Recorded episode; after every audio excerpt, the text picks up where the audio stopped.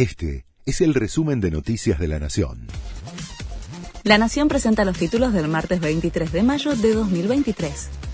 Fuerte salto del déficit fiscal en abril. Se duplicó respecto de igual mes del año pasado. Fue de más de 330 mil millones de pesos. Es por la caída en la recaudación acompañada por un aumento en el gasto. En este contexto, se complica el cumplimiento de las metas acordadas con el Fondo Monetario Internacional para el segundo trimestre.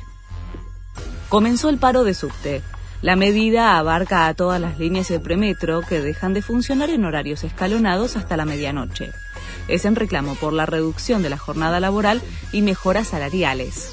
La medida de fuerza afecta a cerca de 900.000 usuarios. Mauricio Macri confirmó que será candidato en Boca. Voy a acompañar en la comisión directiva. Es un momento en el que hay que poner el hombro, dijo el exmandatario al hablar en el marco del lanzamiento de la campaña de Andrés Ibarra, quien va a buscar ser el próximo presidente Ceneice. En el acto se presentó además el proyecto de la bombonera del siglo XXI, con capacidad para más de 100.000 personas.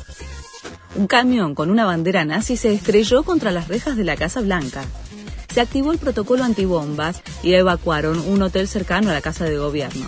El Servicio Secreto de Estados Unidos confirmó que el conductor, que fue detenido, tuvo intencionalidad de chocar contra las rejas que protegen el edificio donde reside Joe Biden. Argentina enfrenta a Guatemala esta tarde en el Mundial Sub-20. Después del triunfo en el debut frente a Uzbekistán, la selección tiene la posibilidad de acelerar la clasificación para octavos de final del torneo que se desarrolla en nuestro país.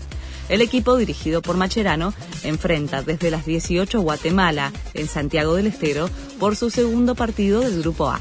Este fue el resumen de Noticias de la Nación.